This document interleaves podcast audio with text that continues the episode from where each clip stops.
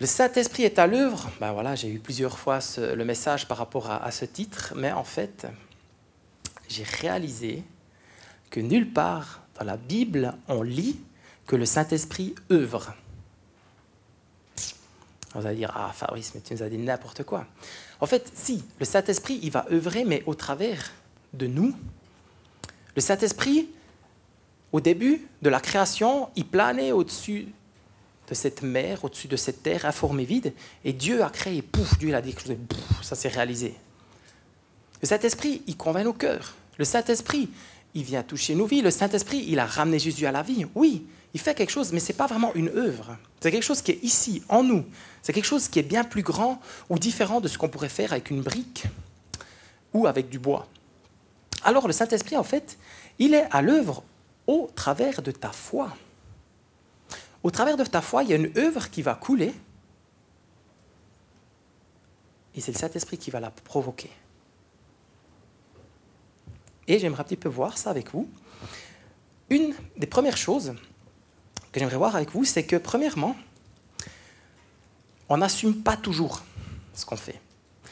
Soit on essaie d'être des super bons Suisses ou des super bons chrétiens, et puis on dit, par exemple, tu crées quelque chose de magnifique, ou bien tu un projet que tu as, tu le, tu le mets en place, quelqu'un vient vers toi, et c'est trop beau comme tu as fait ça. Et tu dis, ouais, mais attends, euh, ouais, j'ai essayé, toi, c'est quand même, c'est grâce à Dieu que j'ai fait ça. Enfin, oui, faut rester humble, tu vois. Et ça, c'est une fausse humilité. Parce que quand tu fais quelque chose, mon ami, c'est toi qui l'as fait. Tu oses dire merci, j'ai fait ça. Merci parce que, oui, j'ai fait telle construction. Merci, oui, c'est moi qui ai œuvré. Et on est d'accord à 200% que c'est grâce à Dieu. Ça, c'est sûr aussi. Mais en fait, quand on ose aussi assumer qu'on a fait quelque chose, qu'on a fait une œuvre. Dans l'autre sens, quand il y a un conflit entre deux personnes ou bien entre un groupe et soi-même, souvent on met la faute sur l'autre. Pour ça, on est hyper fort. Moi, je suis hyper fort en tout cas. Vous pouvez demander à Andrea. ouais, mais pourquoi tu fais toujours comme ça euh, Ouais, man, ce problème, c'est ta faute, ou bien c'est la faute de lui. Puis regarde lui comme il roule là. Euh. Puis en fait, euh, si on regarde un tout petit peu ici, ou bien là, ou bien à tes mains, tu dis ah mais je suis, en fait moi, c'est moi le fautif. Et en fait, quand on n'assume pas, on n'assume pas quand on fait des fautes, et on met toujours la faute sur l'autre. Ou bien par exemple, on dit ouais, attends, la mission, tout ça, c'est bien d'amener euh, l'évangile, mais en fait, quand c'est cet esprit qui combat les cœurs, tranquille. C'est facile de mettre toujours la faute sur l'autre. Eh, mais c'est Dieu qui gère. Oui, c'est Dieu qui gère. Mais toi et moi, on a aussi une responsabilité d'amener une œuvre sur cette terre. Alors, ce que j'aimerais dire, je suis de nouveau d'accord à 200% que c'est grâce à Dieu, que c'est cet esprit qui combat les cœurs, mais que nous, nous sommes aussi pour quelque chose et que notre œuvre, qui coule du ciel clairement, elle est aussi là. Et on ose aussi assumer qu'on fait quelque chose et on ose aussi assumer qu'on ne fait pas quelque chose.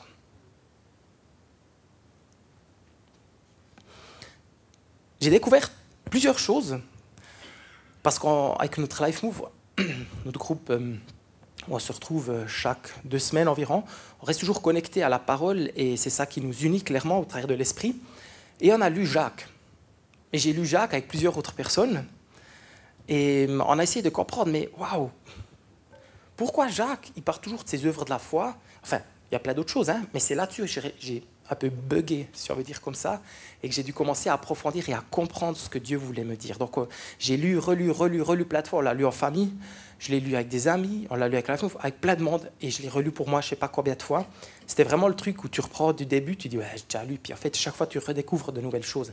Et ce côté de hum, Jacques 2, verset 14, c'est vraiment tout ce, ce, texte depuis 14 jusqu'à la fin du chapitre 2 où j'ai vraiment de, de comprendre mais qu'est-ce que tu veux me dire?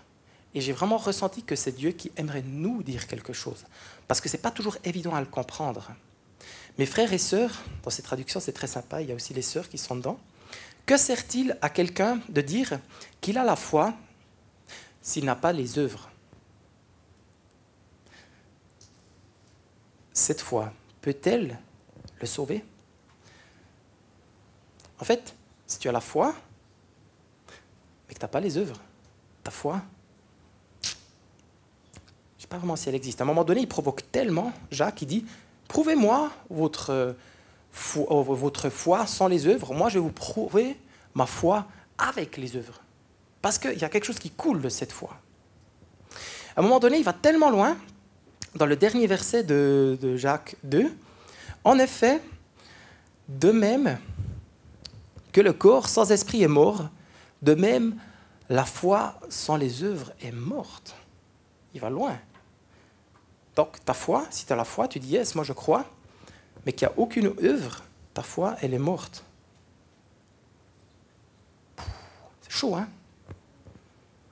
Et moi, j'ai vraiment beaucoup réfléchi à ça, mais alors c'est quoi mes œuvres? J'essaie d'approfondir tout ça, j'ai de chercher, mais c'est quoi une œuvre? Pourquoi? Comment? Et surtout, la grande question que j'ai eue, c'est alors, Paul, qu'est-ce qu'il nous dit, lui, dans Romains? Paul, il dit Ah, tu pas faire d'œuvre, tu vas être sauvé par grâce, ok? Et Jacques, il dit Ouais, mais si tu n'as pas d'œuvre, ta foi, elle vaut rien.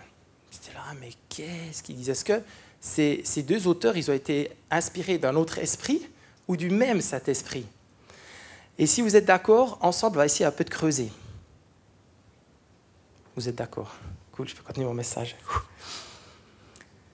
Il y a même le réformateur Martin Luther, on en a discuté avec Claudio, il a, lu ce texte aussi, je crois, plusieurs fois, il l'a approfondi, et, en fait, quand ce réformateur Martin Luther, lui qui, a amené ce, genre de, texte qui parle de sola gratia, hein, la grâce, ça l'a tellement challengé, ce livre de Jacques, cet épître, qu'il a carrément voulu l'enlever. parce qu'il a dit non, c'est que la grâce, parce que dans l'Église catholique, à un moment donné, c'était tellement violent parce qu'il devait faire tellement de trucs qu'il a dit non, non, moi je vais réformer ça. Il sait plus que la grâce, il faut plus rien faire, on est sauvé. Et c'est des fois quelque chose, c'est juste, hein, qu'on est sauvé que par la grâce. J'y reviens. J'ai pas envie de vous faire peur et de vous faire fuir, mais en fin de compte, on va essayer de comprendre ce que Jacques veut dire au travers de tout cela, parce qu'il y a une grande importance là-dedans, parce qu'il a voulu redonner de la clarté dans tout ce qui a été perdu peut-être, parce que Paul, il a dû travailler avec des autres personnes. Jacques était responsable de l'église à, Jérusalem. C'était d'ailleurs le, demi-frère, si je veux dire comme ça, de Jésus. Il avait la même maman. Et il était là, Jérusalem, responsable. Et lui, il était là en train hey, les gars, il y en a des qui disent Tranquille, Jésus même, je suis sauvé, je dois rien faire, je vais chiller sur mon petit euh, transat au bord de la Méditerranée, tu vois, chill. Et lui, a dit Non, non, non, non, les gars, ça ne se passe pas comme ça. Pardon. Alors, Allons voir ce que nous dit Paul dans Romains 3, 28. En effet, nous estimons que l'homme est déclaré juste par la foi, indépendamment des œuvres de la loi.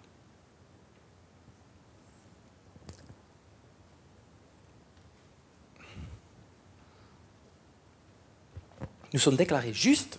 Donc, ce côté de juste, c'est qu'on reçoit le salut. Hein. On est justifié, ça veut dire qu'on est sauvé. C'est tout bon, merci. On est sauvé. On est sauvé par la foi. Point. Et pas ces œuvres de la loi. Ces œuvres de la loi, c'est la loi mosaïque, les cinq premiers livres de la Bible, le Pentateuque, comme on appelle. Il y a environ, dans l'interprétation juive, non pas environ, il y a 613 lois qui ont été sorties. Et du coup, il fallait vraiment être là. Et, voilà, il y avait la circoncision, il y avait tu manges pas tel repas, tel aliment, tu manges à tel moment, Shabbat et tout ça. Et en fait, quand eux, ils étaient sauvés par ces œuvres. Et Paul, il vient et il dit non, ce n'est pas ces œuvres-là qui vous sauvent. D'ailleurs, il était très violent, même dans l'église de de, Galatie. Il était très violent avec cette église. Il a dit hé les gars, ça joue pas du tout. Même Pierre, il a même repris Pierre qui, lui, était juste derrière les pas de Jésus. Il y avait Jésus là, Pierre, il était là, il marchait derrière Jésus. Paul, je pense qu'il a vu Jésus, mais il ne le connaissait pas personnellement, peut-être. Peut-être qu'il l'a croisé de temps en temps. Mais Paul, il a repris Pierre, il a dit, mais toi, tu es en train d'amener les gens et les induire en erreur. Tu dis qu'il faut commencer à, de nouveau se circoncire. Enfin, tu es d'accord avec ces gens qui disent qu'il faut de nouveau se circoncire, qu'il faut de nouveau faire ceci et cela pour être sauvé? Non Je suis contre ça. Donc il était très violent contre cette église. Alors que Corinthe était une église qui avait pleinement la foi, mais il y avait des incestes, ils allaient faire des adorations vers d'autres dieux. Enfin, c'était un peu bizarre, cette église. Et là, il a dit, vous êtes saints à Corinthe. C'était beaucoup moins violent. Paul, il a traité de dire la foi, c'est quelque chose de plus important, de plus important que toute autre chose. J'aimerais voir avec vous maintenant, en fait, ce qui se passe, c'est que tant Jacques que Paul, dans Romains, il a pris l'exemple d'une personne. Et l'exemple de cette personne qu'ils ont pris les deux, c'est Abraham. J'aimerais voir avec vous pour voir pourquoi ils expliquent cela différemment. Abraham, ce grand homme, ce patriarche, le père de la foi, comme on l'appelle, Paul parle ici dans Romains 4, 1 à 4. Que dirions-nous donc d'Abraham, notre ancêtre? Qu'a-t-il obtenu par ses propres efforts? Si Abraham a été considéré comme juste sur la base des œuvres, il a de quoi se montrer fier, mais non devant Dieu. En effet, que dit l'Écriture? Abraham eut confiance en Dieu et cela lui a été compté comme justice. Or, si quelqu'un accomplit quelque chose, le salaire est porté à son compte, non comme une grâce, mais comme un dû. Paul dit qu'en fin de compte, Abraham, il a été déclaré juste parce qu'il a eu la foi. Ici, c'est parlé de confiance. Et que si maintenant il aurait reçu la justice ou le salut au travers de ce qu'il a fait, ça serait plus de la grâce, ça serait un salaire. Tu vas travailler chez quelqu'un, tu reçois un salaire. Un cadeau que tu reçois à Noël, en fait, tu ne le mérites pas forcément. C'est une grâce. Jacques 2, 21 et 22. Notre ancêtre Abraham n'a-t-il pas été considéré juste sur la base de ses actes? Lorsqu'il a offert son fils Isaac sur l'autel, tu vois bien, que sa foi agissait avec ses œuvres et que par les œuvres, sa foi a été menée à la perfection. Donc Abraham, il a pris son fils, il voulait le sacrifier. Vous imaginez, c'est un truc, je n'arrive pas à comprendre. Il a pris son fils et il voulait le tuer.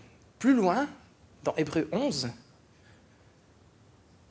l'auteur de l'Hébreu, il dit même, il a eu tellement la foi, il savait que même s'il allait mourir, Dieu allait le ressusciter ou allait lui redonner un autre fils. Il avait tellement la foi.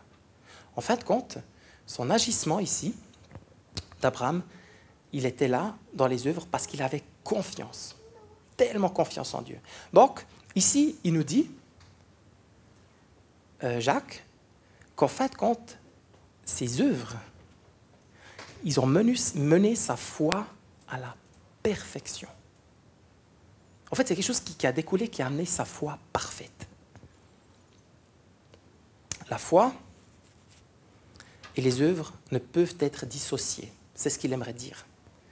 D'un côté, Paul parle de la justice, du salut, par la foi. De l'autre côté, Jacques, il parle des œuvres de la foi que nous sommes devenus parfaits. Et j'aimerais avec vous faire une équation. Vous aimez les, équations? Au revoir, Philippe. Bon appétit.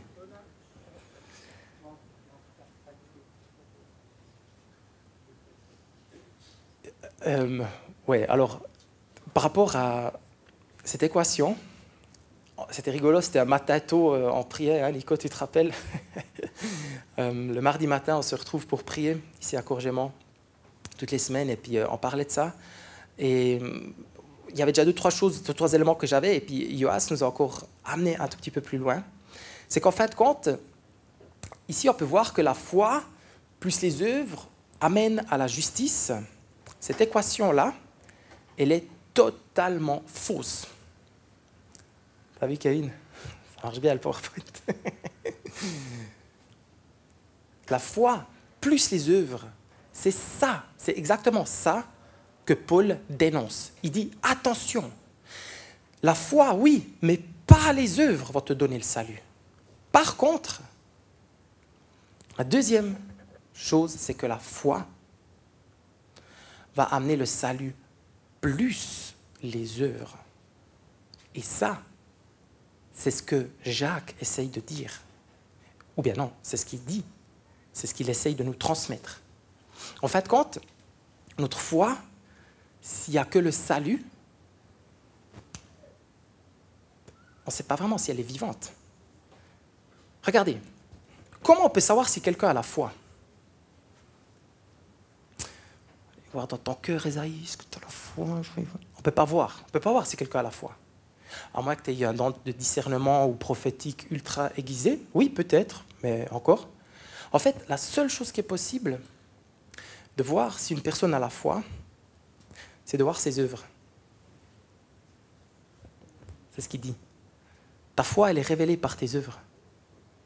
Tes œuvres que le Saint-Esprit va t'amener à vivre. Waouh J'ai la chair de poule. C'est tellement bon.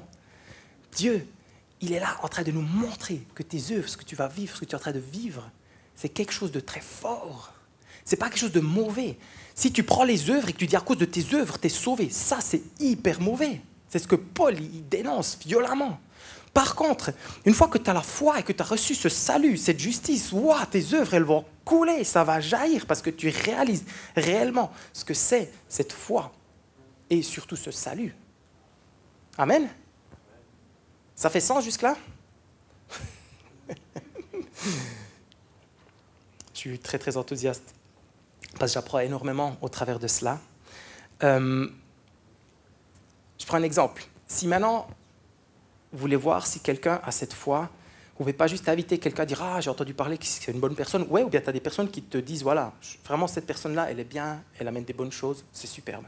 Mais en fait, c'est toujours quand tu partages la vie avec la personne, quand tu viens dans la famille. Tu viens dans la famille avec une personne qui dit Waouh, on sent ici qu'il y a de la paix. Je prends un exemple. Dans notre famille, tout d'un coup, on réalisait que, vous savez, le papa, Fabrice, il est son petit caractère bien suisse-allemand, là, tout doit être bien rangé. Enfin, ça me stresse quand il y a des trucs qui traînent partout. Et puis alors il vient, il dit ouais, ça va pas, tac. Après il y a un petit peu le, voilà, ces enfants qui sont dans l'adolescence un peu rebelles là, qui provoquent. Après il y a encore un petit peu les, hormones de la maman qui frétillent. Puis euh, vous imaginez le, le voyez, ça, ah, puis moi je suis là. Mais moi j'ai pas envie que ça soit le stress dans ma famille. Tu sens cette tension, puis, puis tout le monde veut faire passer son truc, tu vois. Puis tu non, non, non, stop. stop, stop. J'ai envie de la paix dans ma famille. Et par la foi, je proclame toujours à nouveau, je veux la paix. Je vais vers André, j'ai envie de la paix. Je vais vers Esaïe, j'ai envie de la paix. Les enfants, la famille, on a envie de la paix. Et on proclame cette paix. Et cette paix, elle coule. Elle est là. Et je crois que c'est là que c'est important. En fait, quand nos œuvres, elles vont couler aussi à travers de ce que nous vivons à la maison. On n'est pas parfait, je ne parle pas de ça, mais je parle que des choses vont venir. Là, je parle plutôt des fruits de l'esprit, mais ces fruits de l'esprit, elles sont très proches de ces œuvres de la foi. Voilà. Du coup, si vous êtes d'accord, on essaye de comprendre ensemble, donc euh, c'est à vous maintenant d'agir, qu'est-ce qu'une œuvre de la foi? La première question, c'est je viens tout de suite à, tes œuvres, Billy. Premièrement, dans la parole de Dieu, dans la Bible, où est-ce que vous voyez des œuvres de la foi? On va des patriarches, mais jusque dans le Nouveau Testament, peu importe où. Noé, c'est quoi son œuvre? Une arche. Il était bien. Il a une sacrée foi, lui. Hein. Merci, ouais. L'arche est une œuvre de cette foi de Noé. Hmm.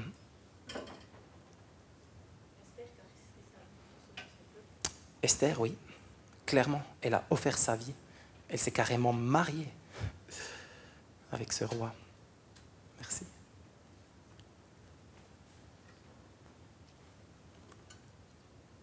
Il y en a plein.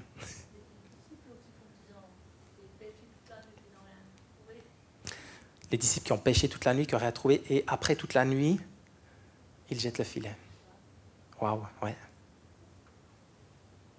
Quand Dieu, Jésus, dit quelque chose, ils ont pris le risque de relancer ce filet.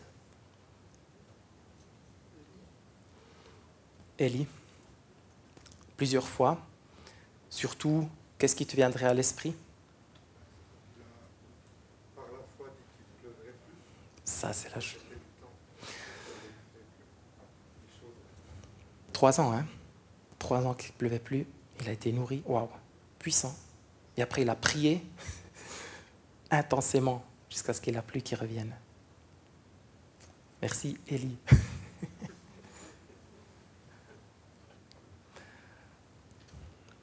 Allez, encore un peu de jus là. Qui c'est qui est encore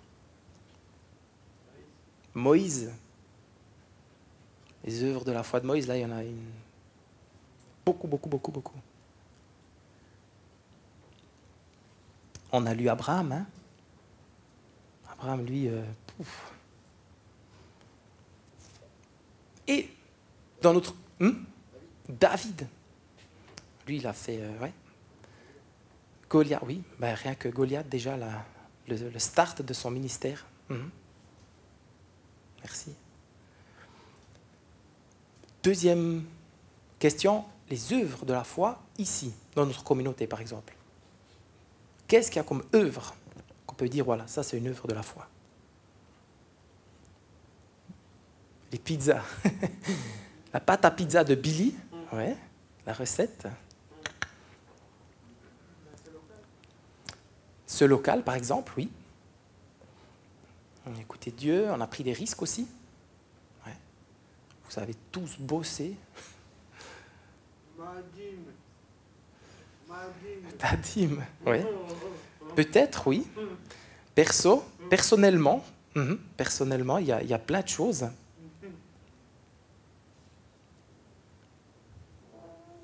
Rien d'autre? Ta prêche Ta prêche, par exemple, ouais. c'est aussi un risque pour moi. Pardon, j'ai failli me. Pardon, Timmy. La louange quartier libre. Dans votre vie, les œuvres de la foi dans votre vie, c'est là je vous la laisse. Maintenant, je, je vous laisse juste réfléchir 20 secondes. Quelles sont les œuvres de la foi dans votre vie?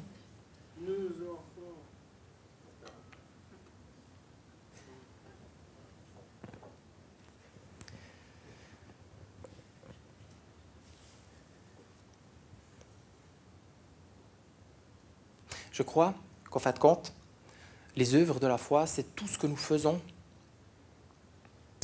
à chaque fois qu'on ressent que c'est Dieu qui nous appelle à le faire et qu'on prend un risque.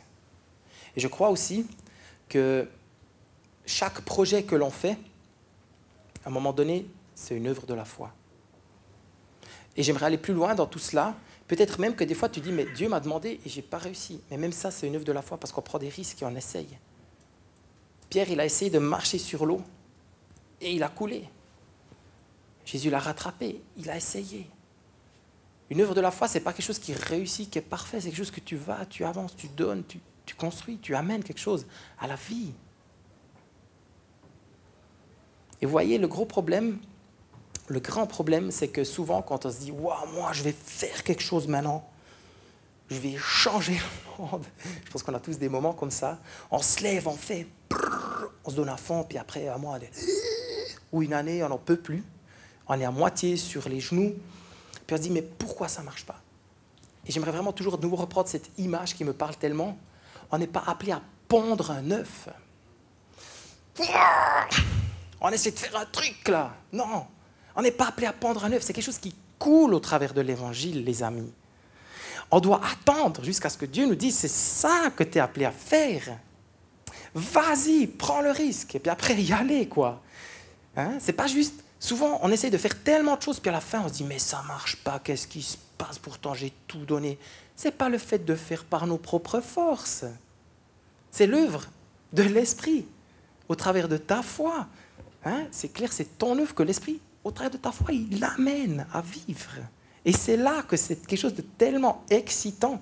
Parce que si on essaye par nos propres forces, qu'est-ce qui se passe? On reste comme on est, on ne change pas. Par contre, si on le fait vraiment par la foi et que l'Esprit nous amène, ça va nous changer, ça va nous transformer, notre vie. Les œuvres amènent notre foi à la perfection. Waouh Trop bon. Et j'aimerais juste encore dire ça, pas juste je pense qu'il y a quelque chose de très très important, c'est que l'œuvre et le péché, ce pas deux choses qui sont liées. Parce que souvent on se dit, ouais mais bon, euh, moi je ne suis pas parfait, regarde ma vie. Je dis, bah oui, bah, va regarder la vie des patriarches dans la Bible et tu verras déjà bien ce qu'il a fait David. Tu verras déjà bien ce que Rab a fait. Tu verras déjà bien Pierre. Quand Jésus était en train de se faire crucifier, il était là, il a dit non, je ne le connais pas, lui, il a lâché, alors que Jésus avait le plus besoin de ses disciples au moment où il s'est fait lâcher. c'est tellement violent, tellement qu'il a perdu toute la foi. Pierre, vous savez qu'est-ce qu'il a fait? Il est retourné sur son bateau pour pêcher. Alors que Jésus lui a dit, c'est toi qui vas starter tout ce mouvement d'église. C'est pas, c'est pas parce que tu pêches ou que tu as chuté ou que tu réussis pas que tu peux plus faire une œuvre. Non, c'est un mensonge. Parce qu'on est tous des pécheurs et on reste des pécheurs et ce n'est pas le péché qui définit cela. Oui, oui, si on vit dans le péché, toujours, que ouais, tranquille, je pêche, c'est pas stress. Non, mais si une fois on chute dans la vie, ça peut arriver. J'espère pas, on doit haïr ce péché. Mais le but, c'est que nous ayons une œuvre qui soit là, qui vienne à maturité, qui grandisse, qui vienne de l'esprit. Et même, on ne va pas réussir toujours, tous, comme il faut. Dieu, dans ce texte de Jacques 2, vous savez qui c'est qui a été cité pour parler de son œuvre, de la foi? Une femme qui s'appelle Rahab. Vous savez la profession de Rahab? Prostituée, oui Ouh, c'est hyper défiant quand même. Hein. Moi, ça me challenge à un max. Mais elle a risqué sa vie. Elle a vu Dieu à l'œuvre, elle a risqué sa vie. Et sa foi, tellement grande, on a vu une œuvre en découler. Elle a réellement reçu le salut. Et cette œuvre a aiguisé sa foi, a montré vraiment qu'elle avait la foi. Bref, on pourrait aller encore beaucoup plus loin. Les fils d'Élie aussi. Catastrophe. Tous les héros de la foi, vous pouvez aller voir chacun. Chacun avait une grande faille, à part. Et lui, ce n'est pas un héros de la foi, c'est notre héros, c'est Jésus. Jésus. Il est le seul et l'unique. Parce que lui, il a réussi, tu réussis. Parce que lui, il a réussi, je réussis. Parce que lui, il a réussi, nous réussissons. Par la foi en lui. Amen. Du coup, très concrètement, j'aimerais juste encore vous, montrer quelque chose par rapport à, à cette identité. Ça, c'est vraiment très très important parce que tout découle de l'identité. Quand on est baptisé, en fait, je m'excuse, j'ai un réveil qui sonne parce que je dois prier dans notre cours alpha. Voilà. Nous sommes appelés, enfin, quand on est baptisé, on est baptisé au nom du au nom du Père, du Fils et du Saint-Esprit, dans la Trinité. Au nom du Père, parce qu'on est son Fils, on fait partie d'une famille. Au nom du Fils, Jésus, c'était un serviteur. Donc nous devenons une famille qui sert, une famille servante. Et au nom du Saint-Esprit, parce que le Saint-Esprit, il a amené qui? Les disciples en mission. On n'est pas juste en train de servir, faire une œuvre sociale, mais on est en train de servir socialement, mais aussi en train d'amener Jésus, d'amener le salut dans le monde. On a une famille servante en mission. Et c'est de là que coule, en fait, compte notre œuvre. Et tout ce que nous allons faire, tout ce que nous allons vivre, c'est parce qu'ensemble, nous sommes une famille en mission qui va servir son prochain. Ça, c'est notre identité. C'est qui nous sommes réellement. Et en fait, quand tout le reste, vous pouvez le mettre à la poubelle. Non, mais franchement, franchement, c'est ces, œuvres de la foi, c'est ce que vous faites, c'est ce que nous faisons déjà, et ce que nous pouvons continuer de faire. Et j'y reviens après très précisément par rapport à ça, et je voulais juste, pour finir, encore reprendre, je l'ai dit plusieurs fois, mais comment continuer Comment continuer C'est premièrement cette voix de Dieu. Qu'est-ce que Dieu t'a dit? Où est-ce que Dieu t'appelle? Peut-être tu as plein de dents, peut-être tu es complètement accompli, superbe. Peut-être il y a un prochain pas. Peut-être il y a même un pas à faire en arrière, de dire ah mais ça, il faut émonder, il faut couper. C'est peut-être ça, ton œuvre de la foi, de dire ok, je dis stop à ça pour quelque chose de nouveau, plus grand, plus naître. Deuxièmement, de cette voix que Dieu, au travers de laquelle Dieu nous parle, d'obéir. Oui, je t'obéis, Père. Je t'obéis à ce que tu m'as dit. Et surtout, tout ça va engendrer un risque. Tu vas prendre un risque. Es-tu prêt à prendre un risque? Es-tu prêt à marcher sur l'eau? Hmm? Vous savez, Jésus, en fait, il a pas enfin, pardon, Pierre, il n'a pas marché sur l'eau. Vous savez sur quoi il a marché?